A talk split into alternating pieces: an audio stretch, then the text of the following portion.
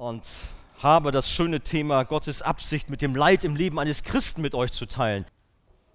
Apostelgeschichte 14, Vers 22, das ist so mein Ausgangsvers für das ganze Thema. Aber wir werden dann auch sehr viel auch im zweiten Korintherbrief uns aufhalten. Aber so mal von da aus gehe ich dann mal so los. Da lesen wir, und in allen drei Städten stärkten sie die Jünger in ihrem Vertrauen auf Jesus und ermutigten sie dazu, unbeirrt am Glauben festzuhalten nach Gottes Plan. So sagten sie zu ihnen, müssen wir viel Schweres durchmachen, ehe wir in sein Reich kommen. Oder andere Übersetzungen sagen, wir müssen durch viele Bedrängnisse gehen wir in das Reich Gottes hinein nicht wenige Christen sind davon überzeugt, dass Gott alles Leid aus dem Leben eines Wiedergeborenen fernhalten will. Das passt nicht, sagen sie. Das ist ein Widerspruch. Aber hier finden wir an dieser Stelle von der Bibel ganz klar den Beleg, dass Leid dazugehören muss, wie es hier steht. Und sogar Gottes Plan für unser Leben ist. Und gerade auch der Apostel Paulus konnte in seinem Leben so manches Lied vom Thema Leid singen. Viele Menschen kamen durch seinen Dienst zum Glauben, was ihn sicherlich ermutigt hat, natürlich, aber es gab auch sehr viel Widerstand, eben gerade weil so viele zum Glauben kamen. Und das ist auch so ein bisschen die Vorgeschichte zu diesem Vers. Es passierte eine ganze Menge, aber es gab dann Neider, eine ganze Menge Widerstand tat sich auf. Die Bibel sagt als Grund, in äh, Vers 19 bis 20. Aber dann kamen Juden aus Antiochia und Ikon Ikonion und redeten so lange auf die Bevölkerung von Lystra ein, bis sie, auf ihre Seite, bis sie sie auf ihre Seite gezogen hatten. Und hört mal, daraufhin steinigten sie Paulus und als sie ihn für tot hielten, schleiften sie ihn zur Stadt hinaus. Wenn das kein Leid ist. Doch als ihn dann die Jünger umringten, kam er wieder zu sich. Überraschung, lebe noch. Er stand auf und ging in die Stadt zurück. Das ist auch kernig, ne? Jeder andere würde erstmal zum Erste Hilfe irgendwo hin oder so. Nein, er ging gleich in die Stadt wieder zurück. Und am nächsten Tag machte er sich zusammen mit Barnabas auf den Weg nach Derbe. Wie ich gerade schon sagte, insbesondere im zweiten Korintherbrief öffnet uns Paulus auch sein Herz wie sonst kaum und er macht dort auch die Belastung seines Dienstes deutlich, die mit so viel Leid verbunden waren. Nun kann das Thema Leid und Männer bisweilen etwas groteske Züge annehmen. Ähm, Männer wollen ja einerseits ihre Stärke zeigen, stark, Männer, aber auf der anderen Seite sind sie auch sehr dünnhäutig, sensibel und genießen es sogar, von ihren Frauen gepflegt und verhätschelt zu werden. Nicht ihr, aber ich habe das manches Mal so mitgekriegt. Dann bekommt das Thema Leid zu einem anderen Zug, nämlich wehleidig. Kennt das einer von euch? Oh, ist nicht so wichtig. Oh Schatz, mir geht's so schlecht. Ich habe mal wieder so eine kleine Erkältung. Ja, leg dich hin. Oh ja, das ist gut. Bring mir doch mal und so. Aber, nun ja, das ist auch eine andere Form von Leid. Ich meine, äh, es, es gibt auch Leidensgründe bei Männern, die Frauen überhaupt nicht nachvollziehen können. Gerade am letzten Samstag habe ich von jemandem mitgekriegt, da war so ein Fußballspiel hier, was die Hamburger betraf. Und dann sagte der Mann zu seiner Frau, oh Mist, jetzt steht schon 0 zu 1, der HSV kommt nicht so klar. Am Ende stand es 0 zu 8. Frau hatte kein Verständnis dafür, dass man jetzt so darüber in, ja, Leid empfinden kann. Darunter leidet, meine Zeit, gibt es nicht andere Sachen. Gut, so sind die Männer, ne? Oder wenn der PC nicht so will oder das Auto Macken hat, dann können Männer ganz schön leiden. Ich meine, das ist Leiden auf, ja, auf hohem Niveau. Aber leider ist das Thema Leid viel zu ernst. Und Leid ist niemals umsonst, das dürfte ich auch gleich vorweg sagen, sondern wird von Gott in so vielfältiger Weise für uns als Männer im Reich Gottes gebraucht. In vielfältiger Weise. Also da gibt es bestimmt ganz viele Aspekte. Ich habe mal gedacht, mach mal so sieben Punkte, das klingt so sehr fromm heilig, sieben Punkte, lässt sich gut merken. Also lasst uns das mal anhand von sieben Punkten so ein bisschen auf uns wirken lassen. Punkt eins: Leiden, um zu wachsen. Also wie ich gerade schon sagte, oft werden Menschen missioniert und förmlich zu Christus gelockt mit dem Versprechen, dass sie dann keine Probleme mehr haben. Gott will nicht, dass ein Christ Leid hat. Es klingt so, als würden dann Leiden der Vergangenheit angehören, sodass ein Christ nur noch im Schlaraffenland lebt und alles ist gut. Das ist die Lehre des Wohlstandsevangeliums und sie hat nicht wenige Christen erfasst. Und man glaubt, dass man durch die Kraft Gottes immer gesund, immer agil und alles läuft immer gut. Stimmt das?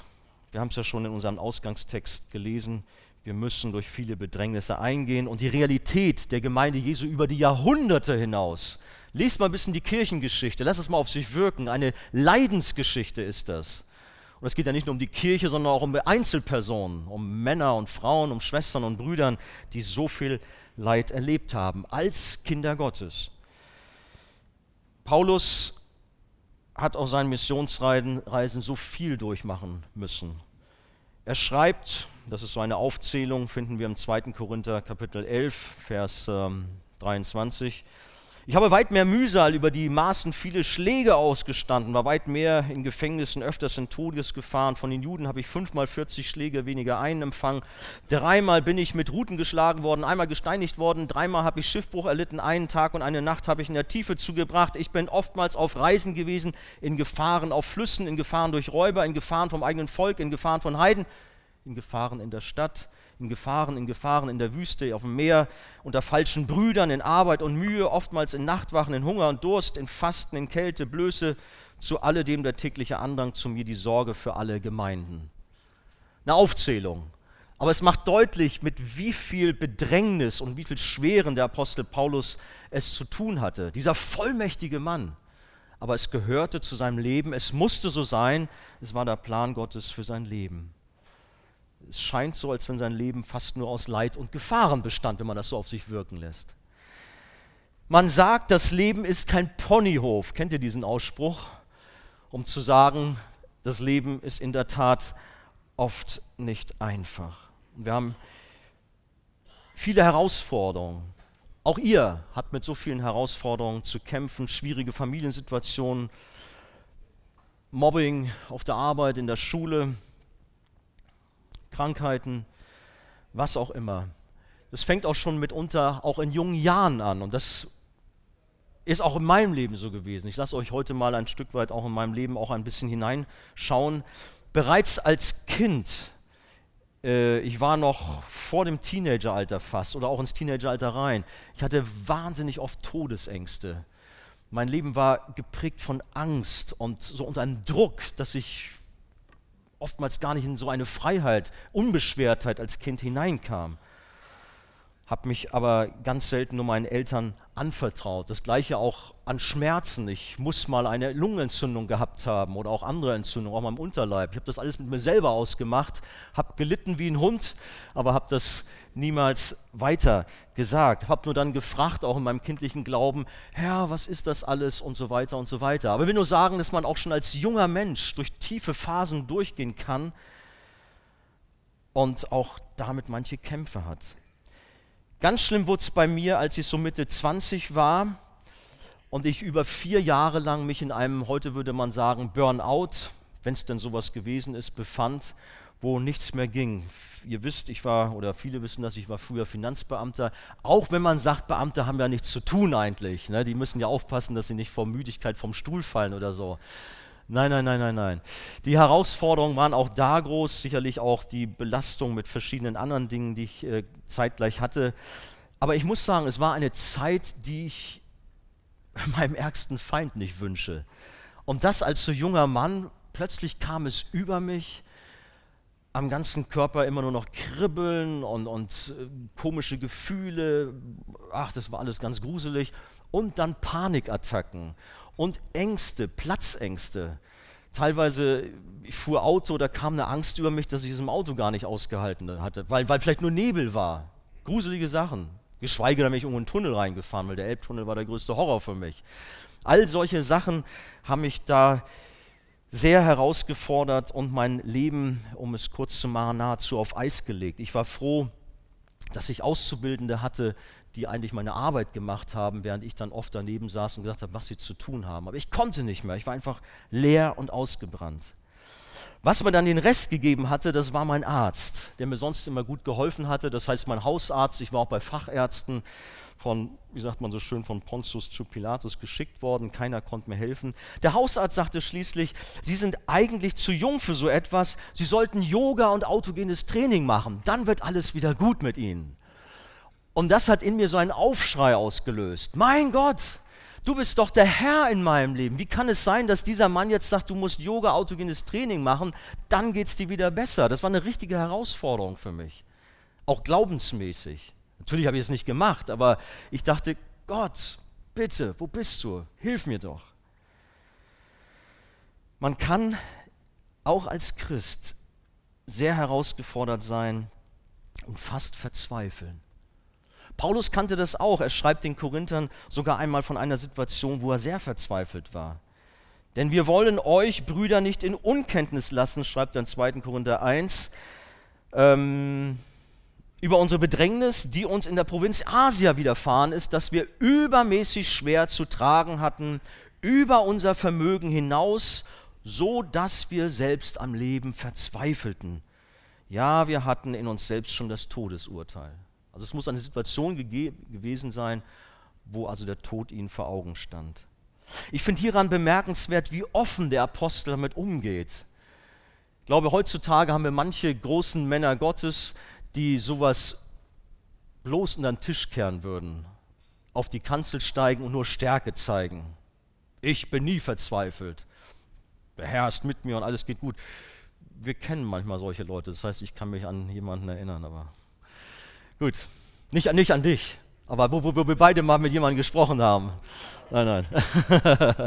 Das war für mich mal auch mal so eine Erfahrung, wo ich dachte, Mensch, warum stellt er sich nicht auf die Kanzel und sagt die Wahrheit, wie es ihm geht? Es ist schade. Paulus ist hier sehr offen und da können wir auch von lernen als Männer, dass wir offen auch mit unseren Nöten, mit unseren Herausforderungen umgehen. Dass wir es nicht mit uns selber ausmachen, so wie ich es als junger Stöpsel gemacht habe, wo ich dachte, ach, sag den Eltern mal lieber nichts und habe gelitten wie ein Hund, wie ich von gesagt habe. Aber so ist es gut. Bei den Frauen klappt das schon ganz gut, dass sie sich mitteilen, dass sie miteinander ins Gespräch kommen, dass sie gute Freundschaften pflegen. Aber da haben wir als Männer oft Nachholbedarf. Auch das Thema Zweierschaften, dass man sich regelmäßig trifft und dass man auch zusammensteht und wirklich sich auch in ein, äh, sich gegenseitig in das Leben hineinsprechen lässt. Wir neigen dazu, oftmals auch so Einzelkämpfer zu sein. Aber wozu lässt Gott solche schweren Nöte bei seinen Kindern zu? Was sind seine Absichten? Martin Luther, unser großer Reformator hier in Deutschland, der hat das so, so schön gesagt, dass er sagte, die Versuchungen waren die Reifeprüfung meines Lebens. Und er war dankbar dafür, dass er diese Herausforderung hatte, diese Anfechtungen, Angriffe, Kämpfe,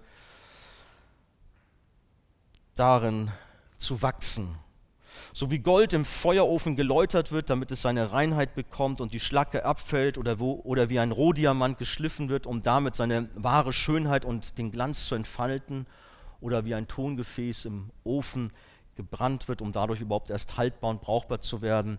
So werden wir durch Leid in unserem Glaubensleben auch fit gemacht, auch ja, fähig gemacht, um Gott zu dienen. Und Petrus schreibt, dann werdet ihr euch freuen, die ihr jetzt eine kleine Zeit, wenn es sein soll, traurig seid in mancherlei Anfechtung, damit euer Glaube als echt und viel kostbarer befunden werde als das vergängliche Gold, das durch Feuer geläutert wird, zu Lob, Preis und Ehre, wenn offenbart wird Jesus Christus. 1. Petrus 1, 6 und 7.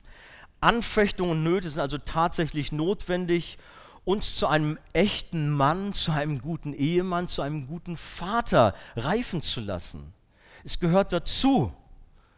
Rebelliere nicht, wenn auch Zeiten der Anfechtung kommen, sondern sehe sie als Gottes Training für dich.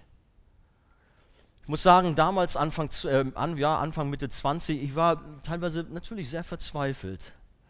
Aber was mich einmal sehr getröstet hat, da war ich in Israel auf einer großen Konferenz. Wir hatten eine Veranstaltung mit, glaube ich, 1000 jungen Leuten damals am Toten Meer. Nur aufgrund meiner Leiden hatte ich Schwierigkeiten, im Lobpreis dabei zu sein und alles so mitzumachen. Weil ich dachte, oh Mann, irgendwie, das harmoniert alles gar nicht. Ich bin so angefochten, so niedergeschlagen. Aber da habe ich ein Erlebnis gemacht, was ich auch sehr interessant fand. Ich saß abseits, so, so ein bisschen rebellisch vielleicht fast so. Ach, Gott sollen die anderen mal Lobpreisen, ich will damit nichts zu tun haben. Da kam ein Mann zu mir, den ich gar nicht so, das heißt, kennen kannte ich ihn schon, aus England war der, aber er kannte mich eigentlich gar nicht. Und er sagte, Mensch, äh, ich möchte mir was sagen, verstehst du mich? Und unter anderem sagte er dann zu mir, das, was du gerade durchmachst, darf ich dir vom Herrn sagen, ist eine Schule zur Stärkung, zur Auferbauung für dein Leben. Und dann war er auch schon wieder weg. Aber es hat mich sehr getröstet dem Moment. Ich bin da wenig später zusammengebrochen, habe geweint, aber gedacht, ja, das ist es, Gott. Du willst nichts Böses für mich, sondern du bist da und hast die Kontrolle und willst mich aufbauen und wachsen lassen und reifen lassen.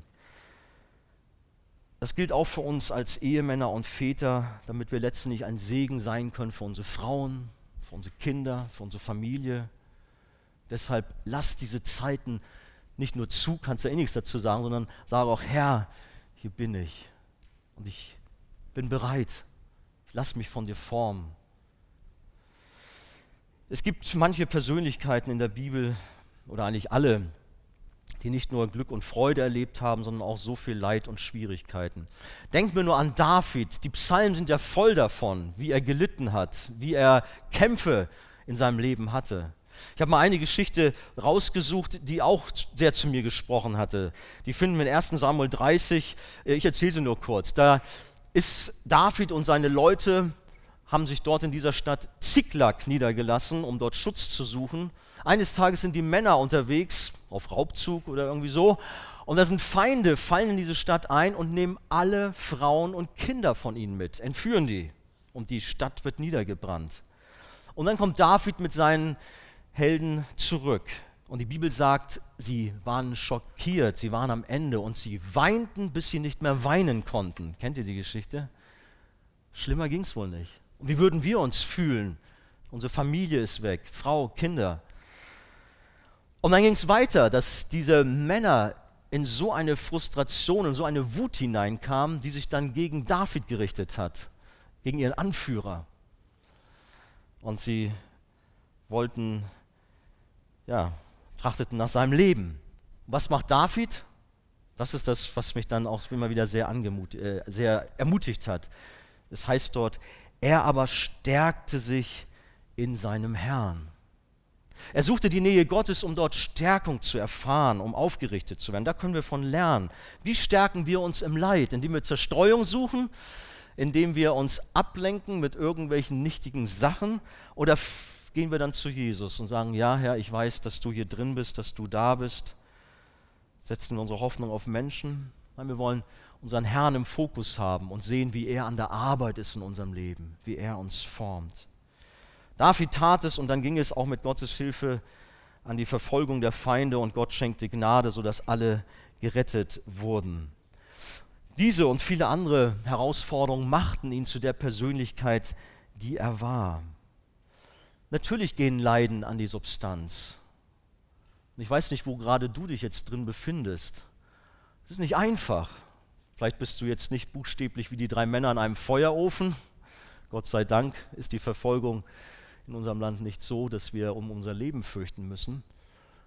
Aber es ist vielleicht so wie ein Feuerofen, in dem du dich gerade befindest. Aber du kennst auch die Geschichte mit den drei Männern im Feuerofen. Wer war da nämlich noch da?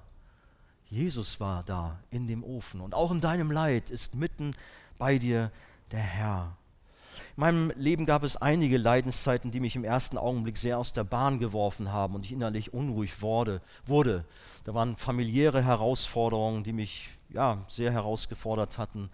Oder ich erinnere mich einmal, als meine Tochter Mirjana eine Herzmuskelentzündung hatte. Ich war verzweifelt, ich war am Ende, ähnlich so wie der Paulus da geschrieben hat. Das hat mich sehr dermaßen angegriffen. Aber dann auch zu lernen, komm, bleib ruhig, vertraue dem Herrn er ist da, er hat die Kontrolle.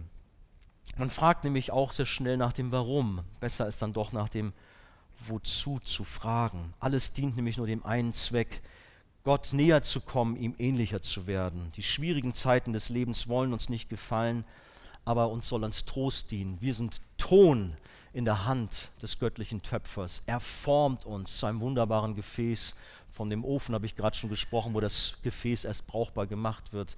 Er ist an der Arbeit. Und einer meiner Lieblingsverse, sicherlich auch für euch, Römer 8, 28. Wir wissen aber, dass denen, die Gott lieben, alle Dinge zum Besten dienen, denen, die nach seinem Vorsatz berufen sind. Das ist der Teufel, der versucht kaputt zu machen, zu zerstören, aber Gott macht immer etwas Gutes daraus.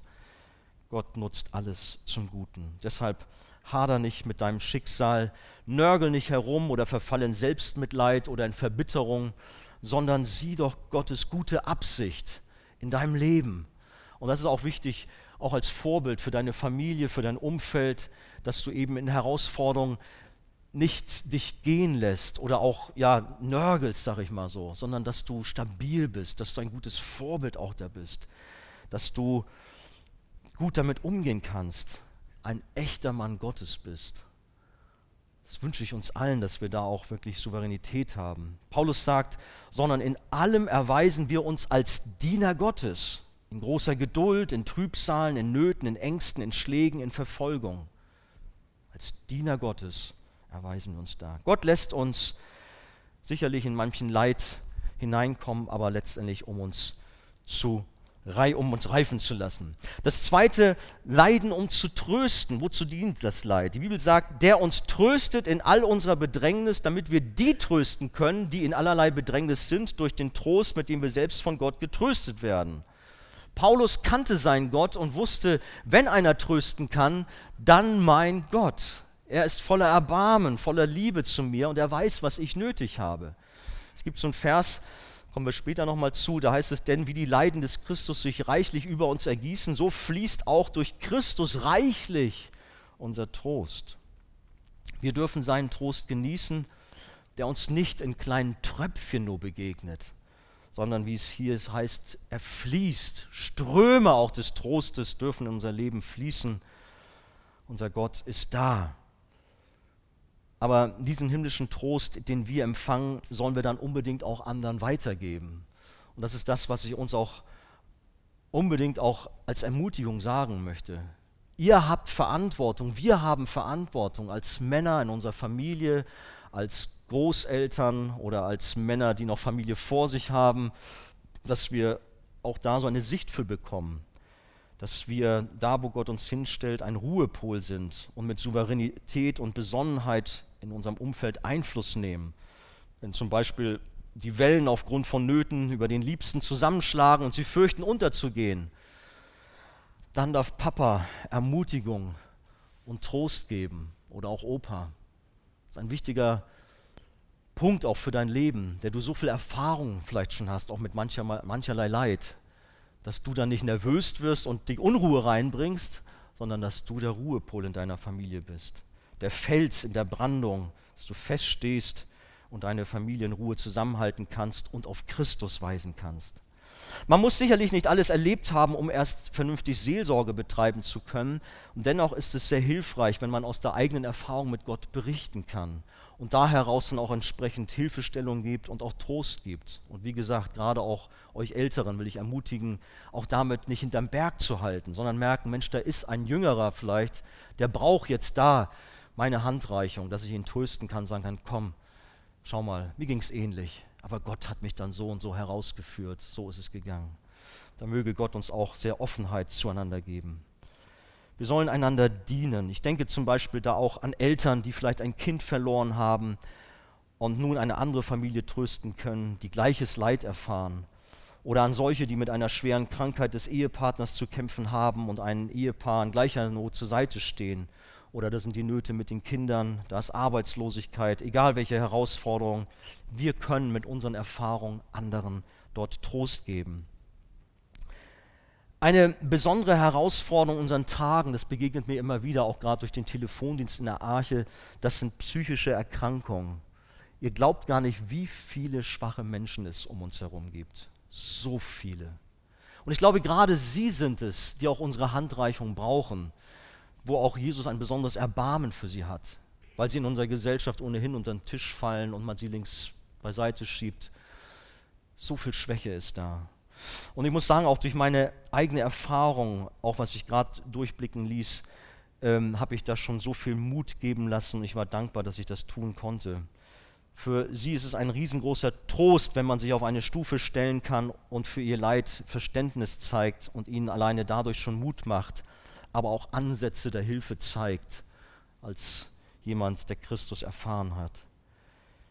Und da ist auch gerade die fünfjährige Leidenszeit meiner Frau Angela mir immer wieder, ja, letztendlich Hilfe geworden, wenn ich das so sagen darf, um auch solche Menschen zu verstehen. Vor nicht langer Zeit hat meine Frau beim Frauenfrühstück über Leiden gesprochen, jetzt bin ich das Pendant dagegen hier bei den Männern. Mal gucken, wird ja aufgenommen, dann kann man nachher vergleichen, was hat sie gesagt, was hat er gesagt. Ähm, es war nicht einfach.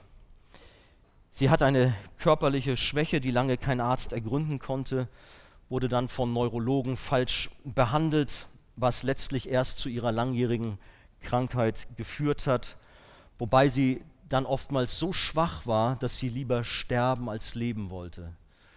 Und ihr könnt euch vorstellen, dass man als Ehemann dann nicht gerade fröhlich daneben steht. Oft stand ich hilflos daneben. Was soll ich tun? Natürlich kann man sagen, ja, ich weiß, wir beten und Gott ist da. Aber oft in diesen Momenten, mir fielen einfach die Worte. Gesagt, ja, Schatz, ich bin hier und was kann ich tun? Und schlimmer ging es eigentlich nicht. Und du siehst, wie deine Frau leidet, kaputt geht und nicht mehr kann. Es war eine schwere Zeit und dann eben nicht nur für ein paar Wochen oder ein paar Monate, sondern über viele, viele Jahre. Sie hat sich sehr oft in ihr Schlafzimmer zurückgezogen, weil sie einfach nicht mehr konnte, weil nichts mehr ging konnte den Haushalt nicht mehr führen, war auch dann nicht mehr präsent für, ihre, für unsere Kinder. Es war sehr, sehr schwer. Ihr Herz machte immer Probleme und eigentlich der Zusammenbruch kam dann, als eines Abends ihr Herz wieder so schnell geschlagen hat und sie sagte, ich fühle mich so schlecht, ich kann nicht mehr. Ich habe einen Notarzt gerufen, beziehungsweise einen Rettungswagen, die kamen dann, aber kriegten den, das Herz nicht ruhig. Ich stand da auch wieder hilflos daneben. Das heißt, die waren da zugange mit ihr. Und dann kriege ich nur mit, ja, wir müssen Hilfe holen. Und dann kam dann ein Hubschrauber plötzlich. Da wurde mir ganz mulmig. Da ist ein Notarzt reingeflogen worden. Äh, und schließlich wurde sie dann weggefahren. Das sind, wie? Nee, geflogen nicht. Nee, nee, die haben sie, glaube ich, dann mit dem Rettungswagen dann. Der Notarzt war nur das, um schneller zu gehen. Naja. Ähm, das ist ein ganz, ganz bescheuertes Gefühl. Ich weiß noch, meine Tochter, die lief dann hinten raus aufs Grundstück, schmiss sich dahin. Äh, oh Mann, jetzt kommt alles wieder hoch. Da bin ich hingegangen, habe versucht zu trösten, Kraft zu geben. Auch Joel war da. Es war schwierig. Wir haben natürlich gemeinsam gebetet, Gott gebe ge ge äh, gesucht. Aber das sind natürlich Situationen, ja, da kommst du an deine Grenzen. Und nachts kam dann der Anruf von der Ärztin dort, ja, wir müssen Ihnen mitteilen, Ihre Frau hat einen äh, Herzinfarkt, müssen operieren und so. Es war, es, war, es war schwierig für mich, weil ich wusste auch nicht, wie wird es jetzt enden? Wird sie vielleicht mir genommen werden?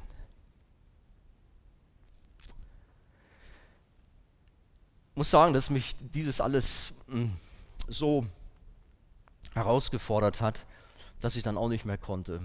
Ich habe zwar meine Dienste noch hier gemacht und vielleicht auch mir nicht so viel anmerken lassen, Klar hatte meine, ihr habt für mich gebetet, nein, das weiß ich, doch, doch. Also die Gemeinde wusste auch, so ist es nicht. Also ich habe auch schon, auch was ich vorhin gesagt habe, habe auch schon Transparenz gezeigt. Aber ich weiß dann noch, dann war so ein Grundkursabend da irgendwann und da für mich, war für mich das Ende. Als wenn bei mir einer den Stöpsel rausgezogen hat. Ich konnte nicht mehr. Ich bin nach Hause und war dann drei Wochen lang völlig matt, völlig leer. Ich konnte mich nur noch in meinen vier Wänden aufhalten auf unserem Grundstück. So wie ich das Grundstück verlassen hatte, kamen wieder Panikattacken über mich. Es war schlimm, es war schlimm. Ich konnte nicht lesen, ich konnte nicht fernsehen, ich konnte gar nichts. Ich konnte auch nicht mehr richtig beten. Ich habe nur gesagt, Herr, hilf mir, hilf mir. Und er hat geholfen.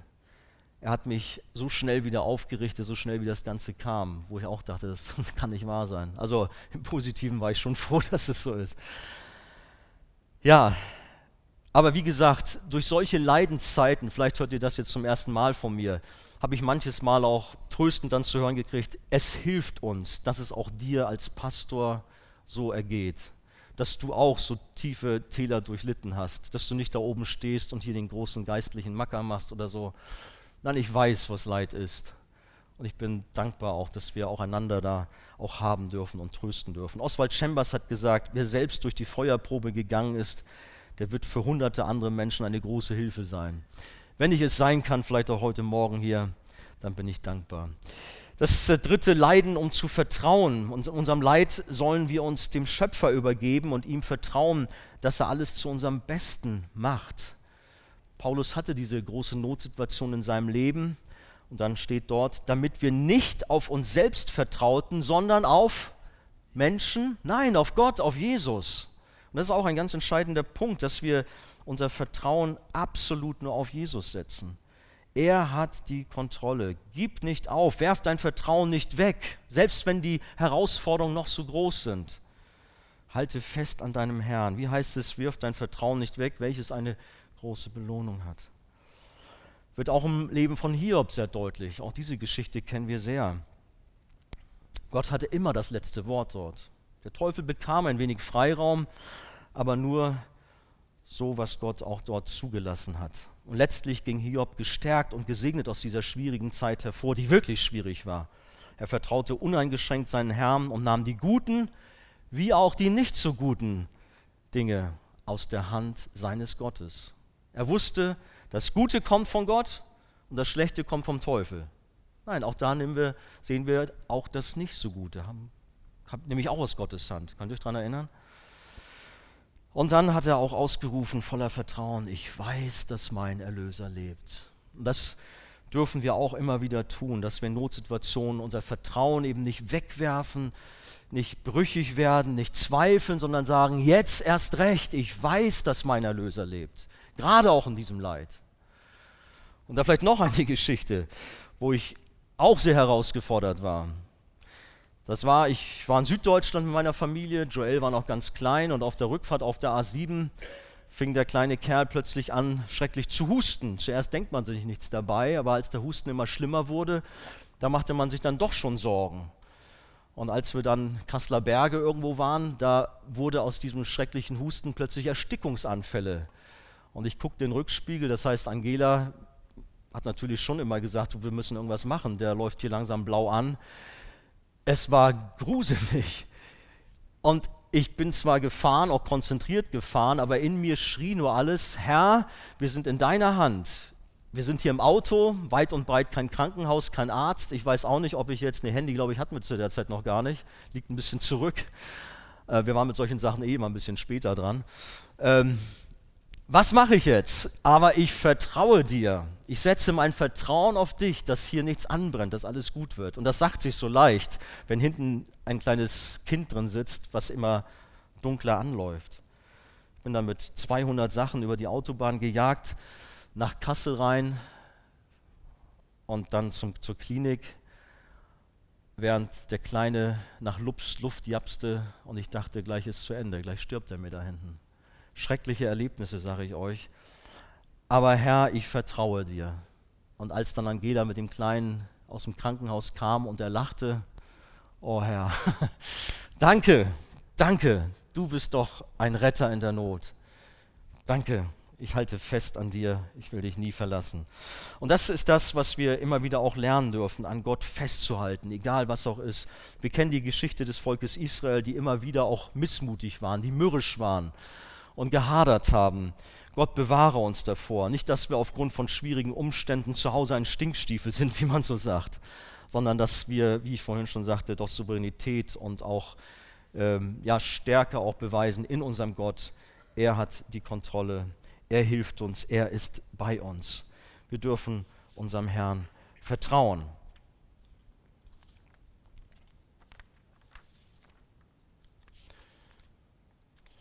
Muss mal gerade gucken. Gestern hat meine Frau das nämlich durchgelesen. Sie sagte dann zu mir, ich glaube, ich habe das dir durcheinander gebracht. ja, ja. Sie hatte recht. Wenn es dir nicht passt, ist, ist schon alles gut. ja. Ähm, ich hatte schon mal hier in einer Predigt über Leid gesprochen im letzten Jahr. Da habe ich nochmal so ein Zitat gebracht, das hat mir auch sehr geholfen. Auch wie jemand ähm, lernt, auch ja, mit Gott auch zu leben. Das ist der Dave Paulison, der Leiter von CCEF, vielleicht manche kennen ihn. Er kämpft mit einem Krebsleiden. Er schrieb, ich habe gelernt, dass man für jeden einzelnen Satz, den man anderen über den Krebs sagt, zehn Sätze über seinen Gott sagen sollte, über die Hoffnung, die man hat, was Gott einen lehrt und die kleinen Segnungen jedes Tages. Für jede Stunde, die du damit zubringst, über deinen Krebs zu forschen oder zu reden, solltest du zehn Stunden damit zubringen, über Gott zu forschen, zu reden und ihm zu dienen. Stelle immer wieder einen Bezug zwischen dem, was du über den Krebs lernst, und Gott und seinen Absichten her. Dann werden dich Furcht und Zweifel nicht überwältigen. Worum kreist du dich? Was ist so dein Thema ständig? Manchmal, wir können ja so viel grübeln über Nöte, über Leiden, wie wir da rauskommen. Aber ist es nicht viel besser, sich um Gott zu kreisen, ihm zu vertrauen und sagen, natürlich, wir haben Verantwortung, auch Dinge zu prüfen, das ist gar keine Frage, auch mal uns schlau zu machen, aber doch auch immer wieder zum Herrn zu kommen und auch ihm das anzuvertrauen. Bleibe deinem Gott treu, vertraue ihm und zweifle nicht. Jakobus 1 steht, glücklich zu preisen ist der, der standhaft bleibt wenn sein Glaube auf die Probe gestellt wird, denn nachdem er sich bewährt hat, wird er als Siegeskranz das ewige Leben erhalten, wie der Herr es denen zugesagt hat, die ihn lieben. Leiden, um zu anzubeten, ist das nächste. Es wirkt doch schizophren, wenn misshandelte Gefangene im untersten und dunkelsten Loch eines Kerkers, in dem sie in Ketten liegen, plötzlich in lauten Lobpreis ausbrechen. Ist doch komisch, oder? Und ihr wisst genau, welche Geschichte ich meine. Da heißt es, nachdem man sie hart geschlagen hatte, warf man sie ins Gefängnis und befahl dem Aufseher, sie so gut zu bewachen. Als er diesen Befehl empfangen hatte, warf er sie in, die, in das innerste Gefängnis und legte ihre Füße in den Block. Wisst ihr, was das heißt? Um Mitternacht aber beteten, wer war das? Natürlich wieder unser Paulus und auch Silas. Und sie lobten Gott und die Gefangenen hörten sie. Wie geht das? Bestimmt waren die Gefangenen irritiert und auch die Aufseher. Jeder andere, der pöbelt darum, beschimpft uns oder ist ganz still in seinem Leid, aber die machen Lobpreis da im Gefängnis. So etwas kann nur Gott machen, der aus dem tiefsten Leid doch etwas macht, um Herzen mit Jubel zu erfüllen, Leidende in die Anbetung und Lobpreis führt. Und ich muss euch sagen, ich war oft tief berührt über verfolgte Christen. Ich habe dort manche Geschichte gesehen, das waren meist waren das auch gerade so Christen aus dem asiatischen Raum, ich glaube aus China, äh, wenn ich die Gesichter so vor Augen habe, die in die Kamera dann strahlten und sagten, wir freuen uns, wir sind dankbar für unseren Retter leiden zu dürfen. Welche Ehre ist es für uns? Ich dachte, das kann doch nicht wahr sein. Wie passt das? Und sie jubelten und lobten den Herrn, auch in schwierigen Situationen. Sie waren sogar stolz für Jesus leiden zu dürfen, Anteil an seinen Leiden zu haben. Und das ist auch etwas Geheimnisvolles. 2. Korinther 4, Vers 10 sagt Paulus, wir tragen alle Zeit das Sterben Jesu in unserem Leib. Und wir haben als Christen Probleme in der Familie, im Beruf, Finanzen, Gesundheit, alles Mögliche, Verfolgung. Schlimm. Es geht an die Substanz, wie ich schon sagte. Aber für Kinder Gottes zeigt sie hier auch eine einzigartige Verbundenheit mit Jesus eine enge Gemeinschaft und deswegen auch Leiden, um anzubeten, um ganz eng mit Jesus verbunden zu sein. Die Leiden sind auch gewisser Ausdruck dafür, dass Gläubige teilhaben an den Leiden Christi, die über diese Welt gehen. Deshalb sagt Paulus, denn wie die Leiden des Christus sich reichlich über uns ergießen, wir hatten das vorhin schon mal kurz, so fließt auch Christus reichlich Trost zu. Leiden des Christus sich reichlich über uns ergießen. Und darin liegt ein unglaublicher Trost, das, was Christen in ihrem Leben durchleiden, ist nicht wie das allgemeine Schicksal eines Menschen, sondern es ist Leidens- und Sterbensmuster von Christus. Wie er durch Leiden und Tod zur Auferstehung kam, so geht auch unser Weg durch Leiden und Tod zur Auferstehung, zum ewigen Leben bei Jesus. Wir müssen, wie hieß es am Anfang, durch viele Bedrängnisse ins ewige Leben gehen oder in den Himmel gehen. Es gehört dazu. Nun freue ich mich, sagt Paulus an anderer Stelle, in meinen Leiden für euch und erdulde stellvertretend an meinem Fleisch, was noch fehlt, an den Drangsalen des Christus für seinen Leib, der die Gemeinde ist. Jesus ist das Haupt. Er hat das Leid vollendet. Am Kreuz ist jetzt zu Rechten des Vaters. Aber wir, der Leib Christi, wir sind noch hier auf dieser Erde und haben noch mit manchen Leid zu kämpfen. Aber das Ziel kommt näher. Wir gehen immer näher auf das Ziel zu, wo es kein Leiden mehr gibt. Aber solange wir hier unten sind, wollen wir auch mit Paulus ausrufen, ich sterbe täglich. Oder wir tragen alle Zeit das Sterben Jesu an unserem Leid. Paulus und Silas wussten sich im Kerker trotz der widrigen Umstände in Gott geborgen. Und sie gingen, gerieten eben nicht in Depression und Verzweiflung, sondern sie wussten, wir sind eins in Christus. Er hat etwas Gutes mit uns vor und deswegen auch dieser Lob. Jakobus sagt, meine Brüder, achtet es für lauter Freude, wenn ihr in mancherlei Anfechtung geratet, da ihr ja wisst, dass die Bewährung eures Glaubens standhaftes Ausharren bringt. Damit ist nicht gemeint, sich über das Problem an sich zu freuen, aber über das, was dadurch von Gott an uns gewirkt wird. Leiden, um zu beschützen. Der nächste Punkt, wozu nützt es noch? Paulus erklärt, und damit ich mich wegen der außerordentlichen Offenbarung nicht überhebe, wer, wurde mir ein Pfahl fürs Fleisch gegeben, ein Engel Satans, dass er mich mit Fäusten schlage, damit ich mich nicht überhebe. Gott gab Paulus einen besonderen Pfahl ins Fleisch, um ihn damit vor Versuchung zu schützen. Gott gibt Leid in unser Leben zu, hinein, um uns demütig zu halten, um uns bewahren, dass wir übermütig werden. Paulus lässt offen, was es da genau gewesen ist. Es war aber kein Splitter, keine kleine Sache, es war ein, ein Pfahl. Es war schon etwas, was den Paulus an, ja, an die Substanz ging. Von wem kommt das? Von Gott oder von Satan? Die Antwort ist, sie kommt von beiden. Gott gestattet einen Dämon, einem Engel Satans, dass er den Apostel mit Fäusten schlagen durfte. Der Hintergrund war nicht anderes, als Paulus vor Stolz und Überheblichkeit zu bewahren. Paulus hatte so viel mit Gott erlebt. Er war so ein großer Mann Gottes, hatte so ein wichtiges Amt inne, dass die Gefahr da war, dass es ihm womöglich zu Kopf steigen würde. Aber Gott sorgt dafür, dass das eben nicht geschieht, gerade auch durch dieses Leid.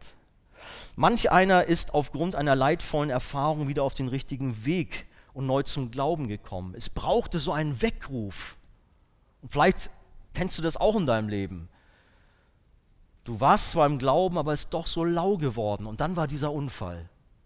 Und plötzlich warst du wieder da. Mein Gott, vergib mir. Wie weit habe ich mich von dir entfernt? Lass es nicht so weit kommen, sondern vielleicht da, wo du auch jetzt auf lauen Wegen bist, kehre um und lass dir auch neu herausfordern, Jesus voll und ganz nachzufolgen. Aber manch einer muss erst auf den Nullpunkt kommen, wie dieser verlorene Sohn als Schweinehirte, bis er wach wird und dann wieder zurückkommt. Gott erzieht.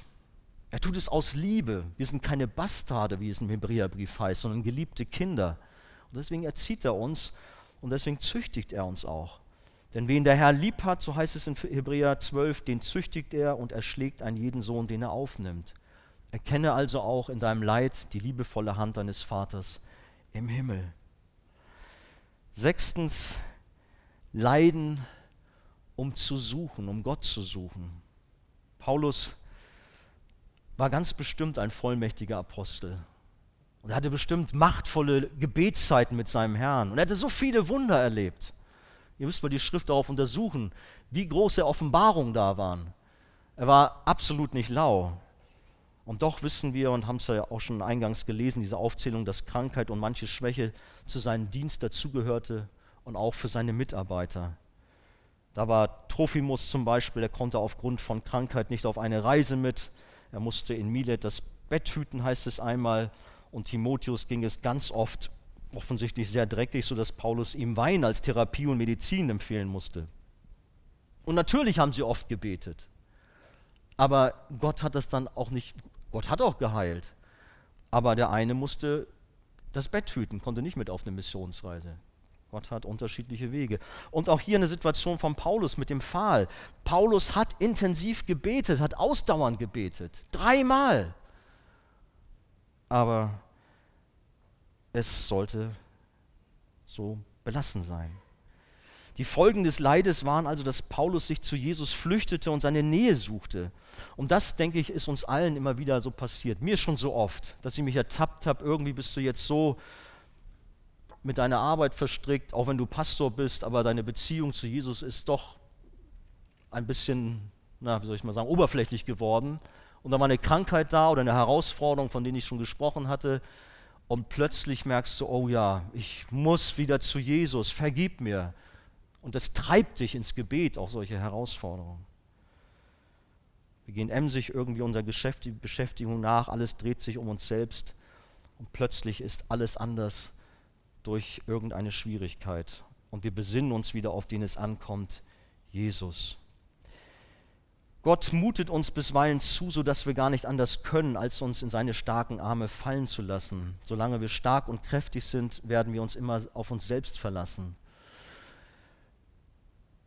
Ging mir auch manches Mal so, dachte, oh, es läuft super, alles ist gut. Da nochmal ein Beispiel aus meinem Leben. Familie, junge Familie, Baby da, wow. Es war der erste Geburtstag meiner Tochter Mirjana. Weißt du, was kommt? Ja. Tisch war gedeckt. Weißt noch, so eine kleine Eisenbahn mit kleinen Kerzen da drin. Schatz, ich wickel noch mal gerade unser Babylein, damit sie frisch ist für die Geburtstagsfeier nimm meine Mirjana, leg sie auf den Wickeltisch und mit einmal stößt sich das Baby mit dem Fersen so äh, ab und im hohen Bogen, nicht nur einfach, dass sie so runterfällt, im hohen Bogen knallt die mir vom Tisch runter auf den Boden. Diesen Knall werde ich nie vergessen. Ich dachte, ich sterbe. Ich stand da erschüttert, nebenan schreit meine Frau, was ist, was ist, was ist? Äh, alles ist gut, alles ist gut, habe ich erstmal gesagt habe dann Mirjana genommen und die war sowieso, die war gleich weggetreten, die war zwar nicht äh, ohnmächtig, aber das war alles ganz schlimm. Blut war nicht da und so. Ins Auto, wieder gerast, vorhin schon gerast, ich rase öfters. Ins Krankenhaus, Diagnose, Schädelbruch, wissen nicht genau, können Blutungen sein, sie müssen Frauen, Kinder hier lassen und es kann schlimm werden und so weiter, wie dann die Ärzte haben alles erzählen. Ich fuhr nach Hause es war schrecklich. Ich mache die Tür auf, ich sehe den Geburtstagstisch, ich sehe die Geschenke. Versetze mir mal in mein Lage rein. Ich bin zusammengebrochen, ich habe geheult wie ein kleiner Junge. Jetzt hast du deine Tochter auf dem Gewissen. Gleich kommt die Meldung, Blutung und alles ist aus. Sie ist schwerst behindert oder stirbt vielleicht. Oh nein!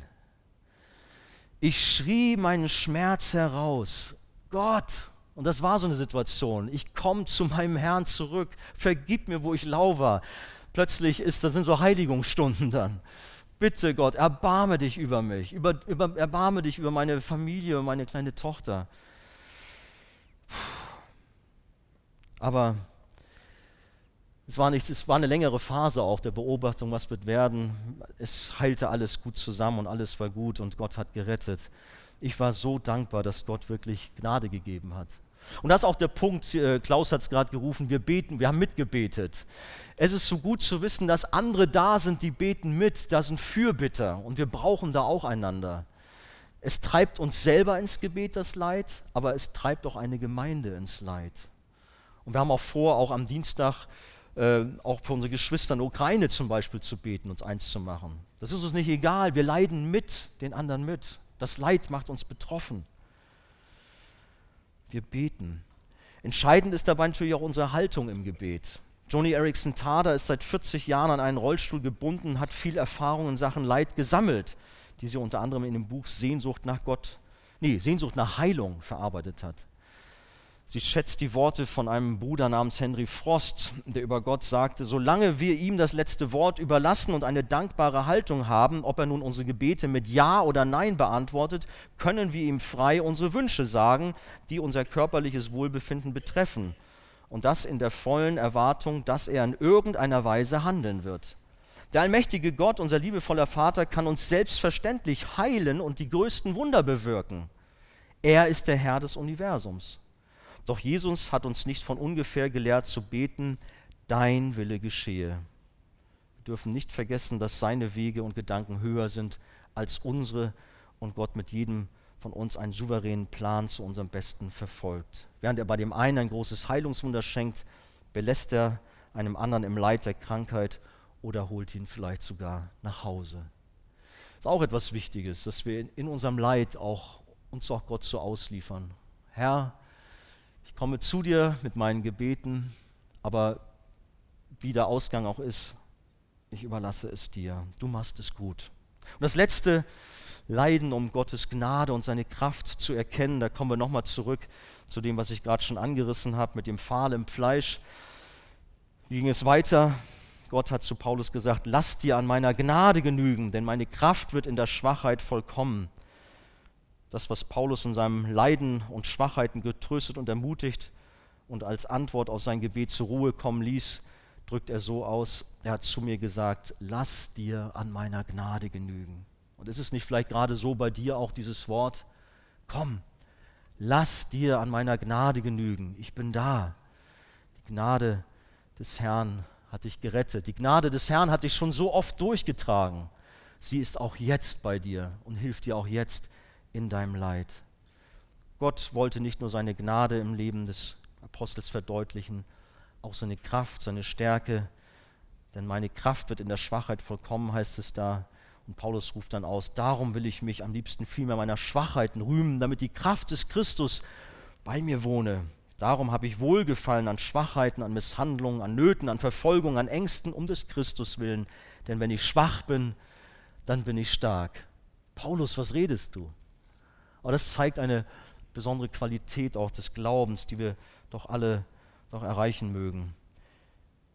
Ein Zitat von John MacArthur. Er sagt, wenn Gläubige am Ende sind und nicht mehr weiter wissen, ihre anfängliche Kraft und Zuversicht verschwunden sind und sie sich nur noch auf Christus werfen können, dann sind sie am effektivsten.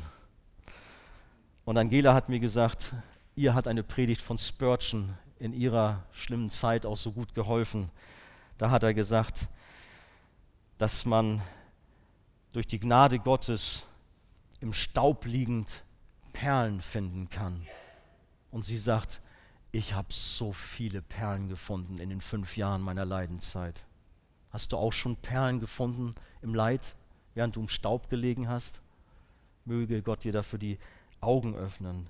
Deine Schwachheit steht dem Wirken des Heiligen Geistes nicht im Weg, aber deine Stärke, nicht dein Unvermögen behindert das Reich Gottes, sondern deine Macherqualitäten. Nicht das, was du nicht hast, schmälert den Segen Gottes, sondern das, was du hast. Gott kommt zum Ziel durch deine und meine Schwachheit und verherrlicht sich umso mehr darin. Er benutzt schwache und zerbrechliche Gefäße. Aber wisst ihr, wir haben etwas Wunderbares auch vor uns. Das gehört auf dieser Welt alles dazu.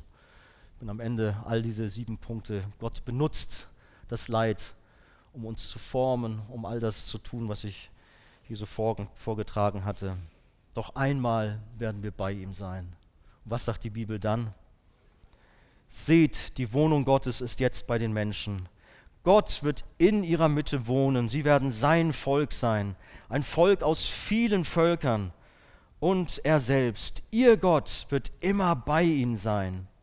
Er wird alle ihre Tränen abwischen. Es wird keinen Tod mehr geben, kein Leid und keine Schmerzen und es werden keine Angstschreie mehr zu hören sein. Denn was früher war, ist vergangen.